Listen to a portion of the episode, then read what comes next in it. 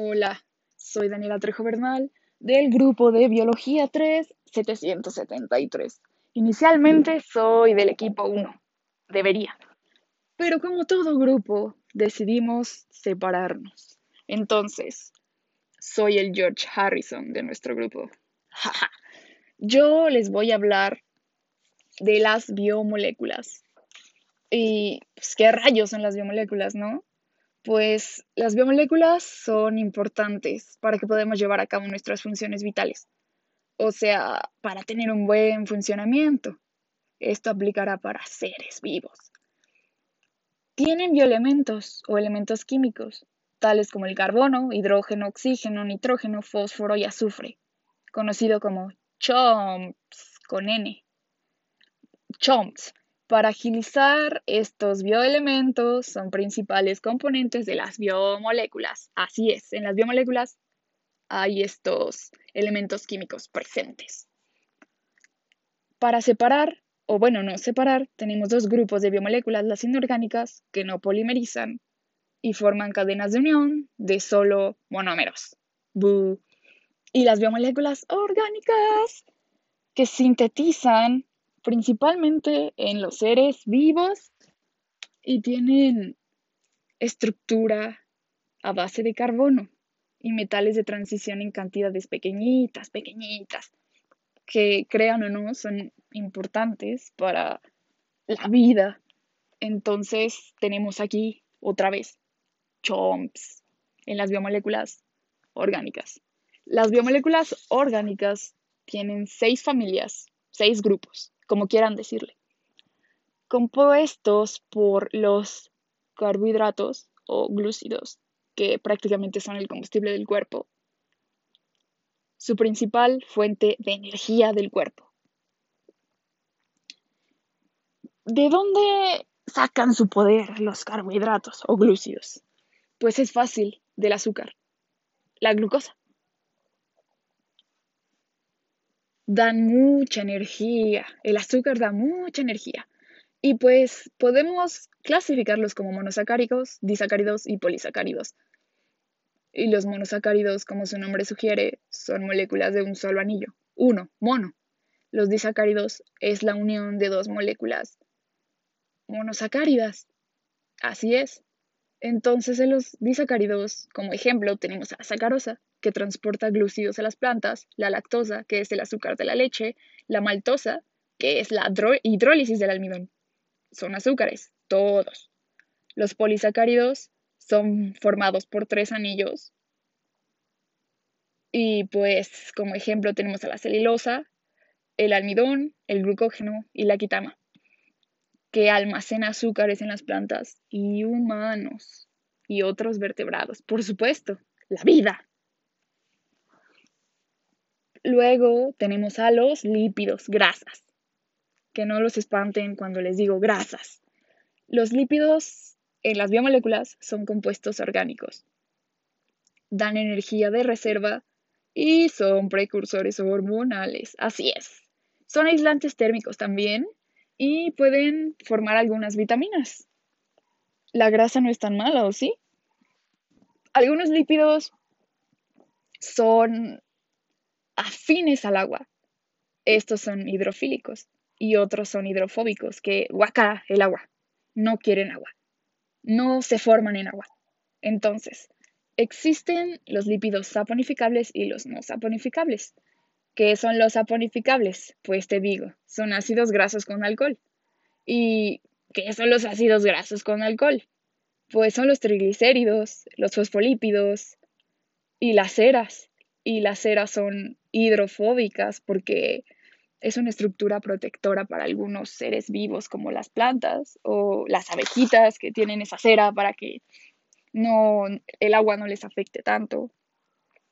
Y los lípidos insaponificables son lípidos sin ácidos grasos. Eso sí, eso les permite o no les permite hacer la saponificación como Dios manda.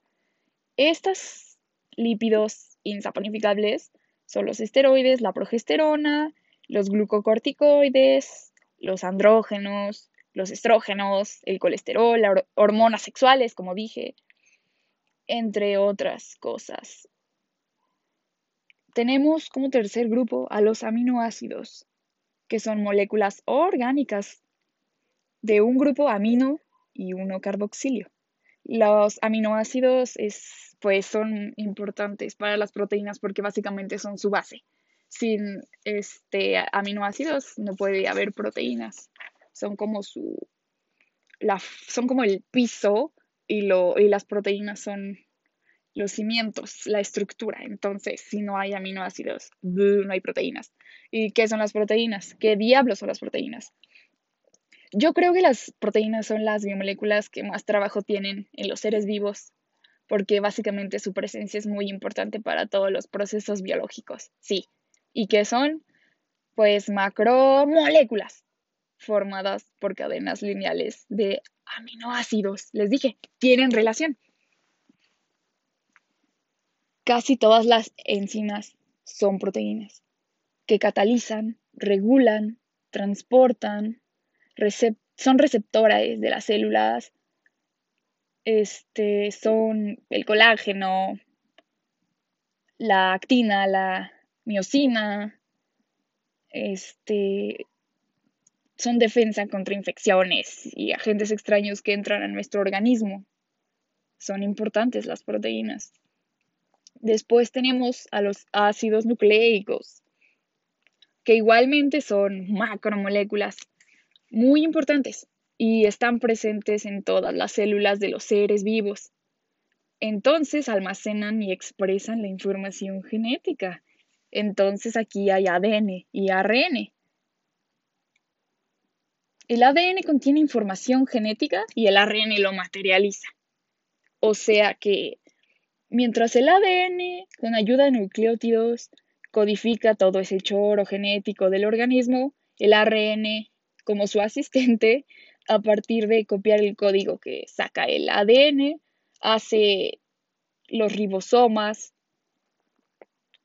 celulares que hacen que ensamblen las proteínas. Son muy importantes. Es el ARN, no lo, no lo no lo hagan pequeño solamente porque es su ayudante del ADN. Sirve también. Tenemos también a las vitaminas. Y entonces, las vitaminas ya sabemos qué son. Son moléculas coenzinas que dan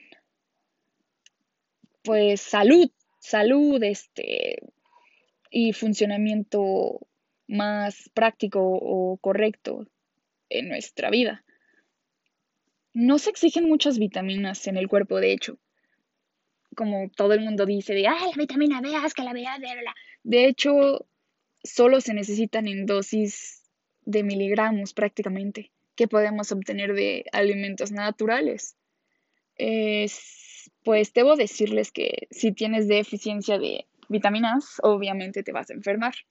Pero sabían que también si tienes mucha vitamina, o sea, exceso de vitaminas, puede también provocarte enfermedades leves, graves, la muerte tal vez, sin decirlo así.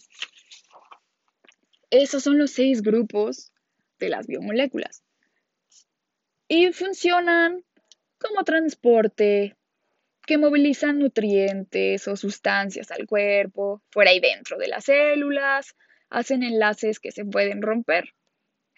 También tienen funciones estructurales, como las proteínas y los lípidos, que sirven como materia de sostén de las células.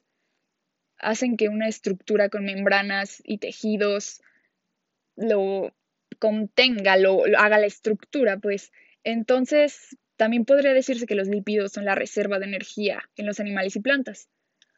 También tiene función de catálisis, o sea, son aceleradores de algunas acciones químicas, eh, pero ellas no forman parte de la reacción. O sea, hacen rápida una acción, pero no, no, no forman parte de la acción. Digo, de la reacción, disculpa. Entonces no tienen ni un reactivo ni producto, tristemente. También tienen funciones enérgicas. Eh, pues digo, la energía es necesaria, muy necesaria para mantenernos con vida o ganas o lo que sea. y se obtiene mediante la oxidación que consiste en degradar la glucosa para obtener fuente esencial de energía. O sea, se oxida toda la glucosa y ¡pum! Tenemos energía. También, obviamente, tiene funciones genéticas. Con el ADN y el ARN como protagonistas, constituyen un genoma. O sea, tienen el material genético. Ellos son los que determinan lo que es una especie o un individuo en específico. Son los jefes, por así decirlo, pero de las funciones genéticas. Entonces, podremos concluir con que las biomoléculas son vida y son muy importantes para nosotros, los seres vivos. Y ya ven, si una les falla, todo se va abajo. Como buen, como buen, bueno, ya me entienden.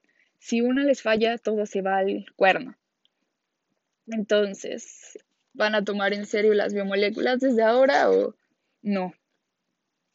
Bueno, esa fui yo, Daniela Trejo Bernal, grupo 773, George Harrison del equipo 1.